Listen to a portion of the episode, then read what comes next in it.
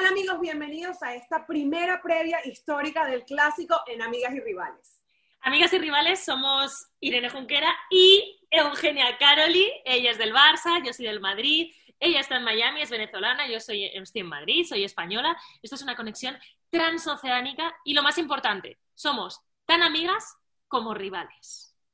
Y bueno, esta, en esta primera ocasión de nuestra cobertura del clásico, tenemos además la fortuna, por decirlo de alguna manera, de estar hablando en esta previa de un clásico histórico, un clásico que está rompiendo con todos los paradigmas, no solamente a nivel deportivo, sino a nivel social. Es la primera vez en la historia que un clásico se va a jugar sin afición, lo cual le dará un poco de ventaja al equipo visitante, que en este caso, lamentablemente para mí, es el Real Madrid. bueno, pero a ver, o sea, realmente yo creo que a estas alturas de lo que llevamos de competiciones ya están acostumbrados a jugar, a jugar sin gente.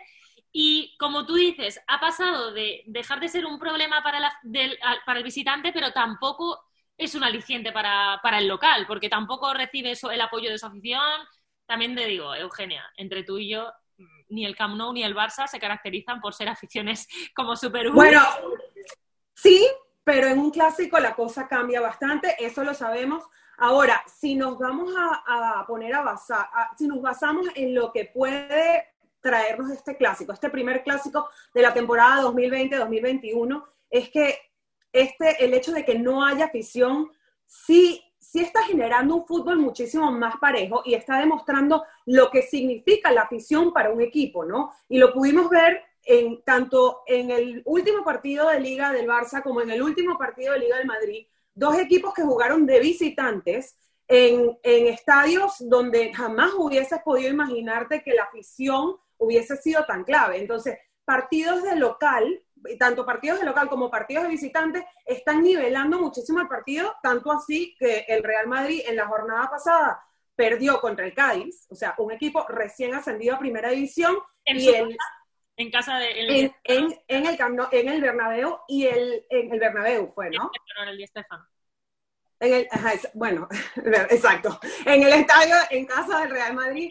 Y el Barça este, perdió contra un Getafe que no habían perdido en 11 años, parece. Nueve años, una años. O sea, una cosa insólita, sin precedentes. Y creo que eso fue en casa del Getafe. El Barça estaba eh, como visitante y, bueno, muchísimo más allá de toda la controversia que pudo haber generado el arbitraje, Nión, etcétera, estamos clarísimos que eh, fue un planteamiento, claro, con, con, un clásico por delante, en medio de una semana de Champions que estamos ahora, etcétera, este, estás probando alineaciones nuevas, pero definitivamente Kuman este, eh, probó una alineación que tuvo cero con penetración. Entonces, eso deja mucho de, qué pensar este, sobre lo que va a ser el nuevo técnico del Fútbol Club Barcelona de cara al próximo clásico, considerando que no tienen afición, que sí van a jugar de locales y que tienen bajas bastante importantes. A ver, el problema eh, fundamentalmente, porque claro, a toro pasado también es como fácil, ¿no? Eh, aquí también se está hablando mucho de que si Zidane, que si rotaciones que no tenía que haber hecho, que si Kuman, que si tal. A ver, no, o sea,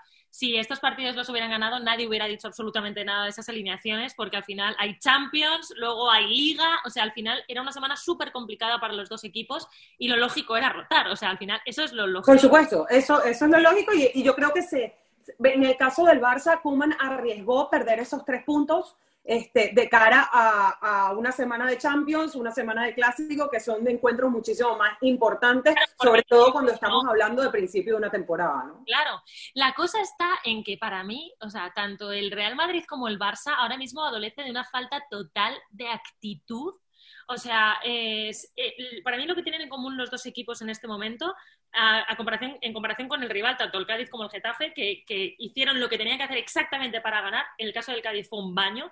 En el caso del Getafe no dejaron jugar al Barça, que al final es de lo que se trata cuando el otro es muy superior.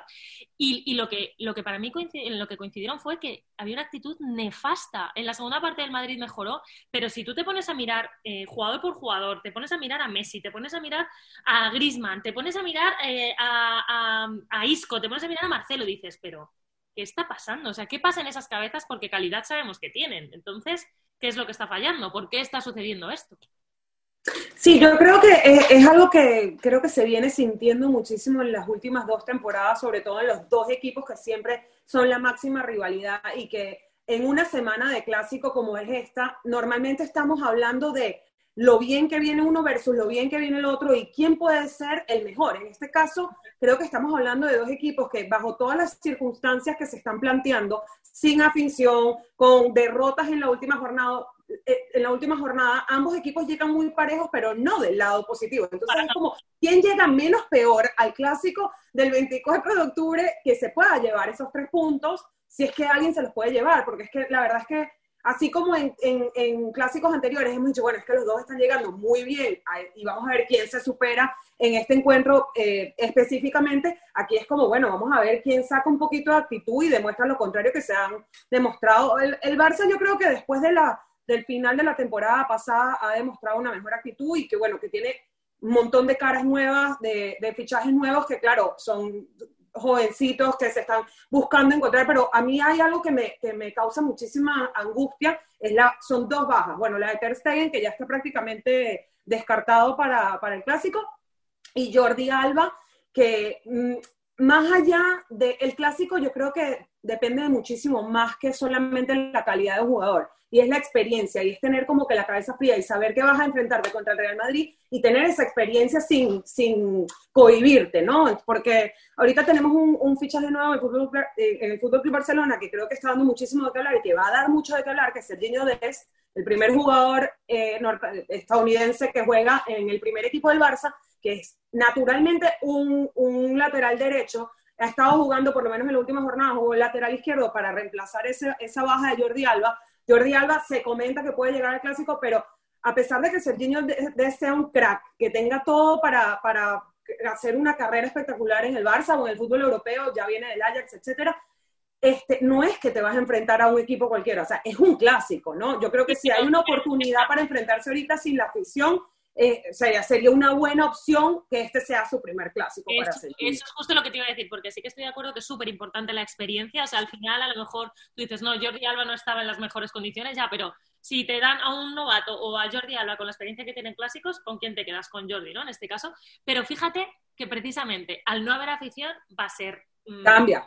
Sí, exacto. O sea, Cambia porque no tienes a, 97 mil personas en el Camp Nou viéndote, viendo a ver en qué momento lo haces bien o mal. Esa presión adicional creo que sí también sería una ventaja, no solamente para, eh, para, para en el caso de Des, eh, si reemplaza a Jordi Alba en el clásico, pero de la última jornada, si yo rescato a un jugador que me quedé, me quedé con la boca abierta, o sea, más allá de que hemos venido hablando durante meses de Ansu Fati, que es un crack, que la calidad que tiene, es Pedri. O sea, Pedri, de verdad, se me pone la piel chinita, creo que es el nuevo Iniesta, este, se, le, se le ve la calidad y de los pichajes que, han, que ha tenido nuevos el Barça en esta temporada, creo que si alguien captó como la esencia del juego y el concepto y lo que está queriendo lograr Kuman con este equipo, ha sido definitivamente el Canario.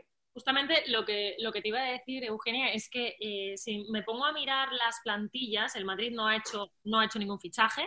Eh, bueno, ha recuperado, digamos, por ejemplo, Odegaard, que se ha lesionado, eh, pero Hazard está lesionado y yo me pongo, me pongo a ver em, a los jugadores que hay en el Barça nuevos o a los jugadores que hay en el Madrid y creo que ahí el Barça tiene un plus. O sea, creo que la calidad que tiene Ansu Fati es espectacular. Creo que si Messi tiene su partido es incontestable. Y sin embargo, eh, me pongo a mirar en el Madrid y no veo a nadie que diga, ¡buah! Esto, si está bien, bueno, sí, te diría Benzema. Pero solamente él, ¿sabes? O sea, realmente no veo ahora mismo a Asensio que me encanta, no le veo como en su mejor momento. Por supuesto, Marcelo no le veo en su mejor momento, a Cross no le veo en su mejor momento. Entonces, yo me encomendaría, fíjate, a Ramos, a Modric y a Benzema.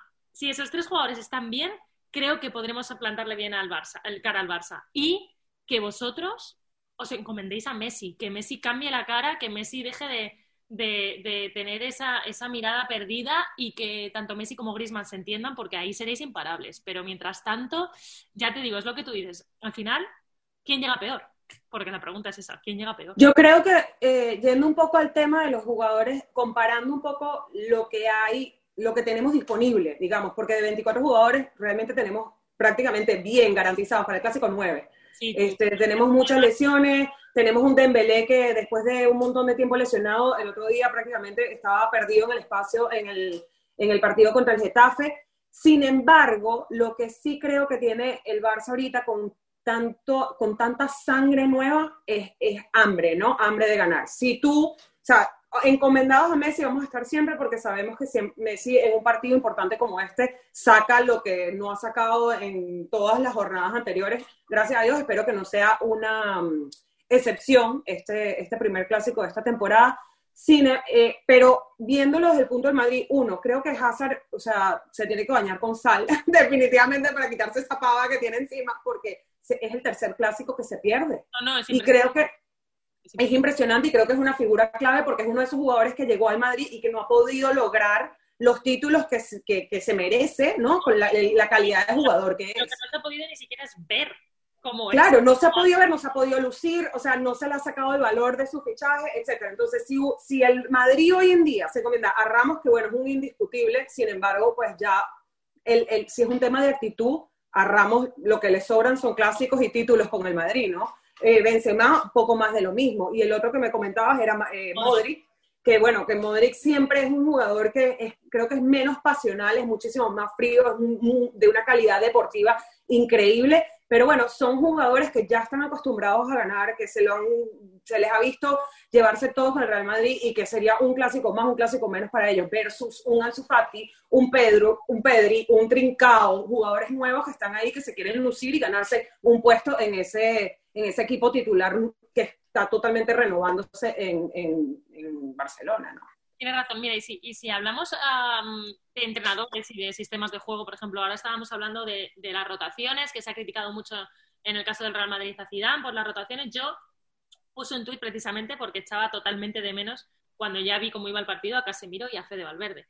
O sea, para mí eh, estos dos jugadores también van a ser clave en el clásico y fíjate que yo no critico a Zidane porque creo que el otro día lo demostró, hizo cuatro cambios, si no me equivoco, de golpe, porque él también vio lo que estaba sucediendo en el campo. Y el año pasado, si no me equivoco, hubo un partido contra el Mallorca, que recuerdo que también fue una debacle, y luego Zidane consiguió aupar a esos jugadores y sacarles de ese, de ese agujero. Entonces yo sí confío en Zidane, que ahora mismo está siendo súper cuestionado aquí en España, incluso eh, he visto en medios que se le está, que se le está cuestionando incluso su... No, no se le cuestiona a los técnicos en el Barça y en el Madrid en los medios españoles, o sea, eso es, es como el pan de cada día. Les vaya bien o les vaya mal, siempre se les va a cuestionar. Pero te digo, te digo la verdad, yo creo que es mero contenido, o sea, no creo que ahora mismo nadie se esté planteando que haya que echar a Zidane creo que estamos empezando, que hay que amoldarse, que los jugadores vienen de un parón FIFA, vienen de, una temporada rarísima, sin pretemporada, o sea, eh, creo que hay que darles tiempo. Pero si me preguntas, Zidane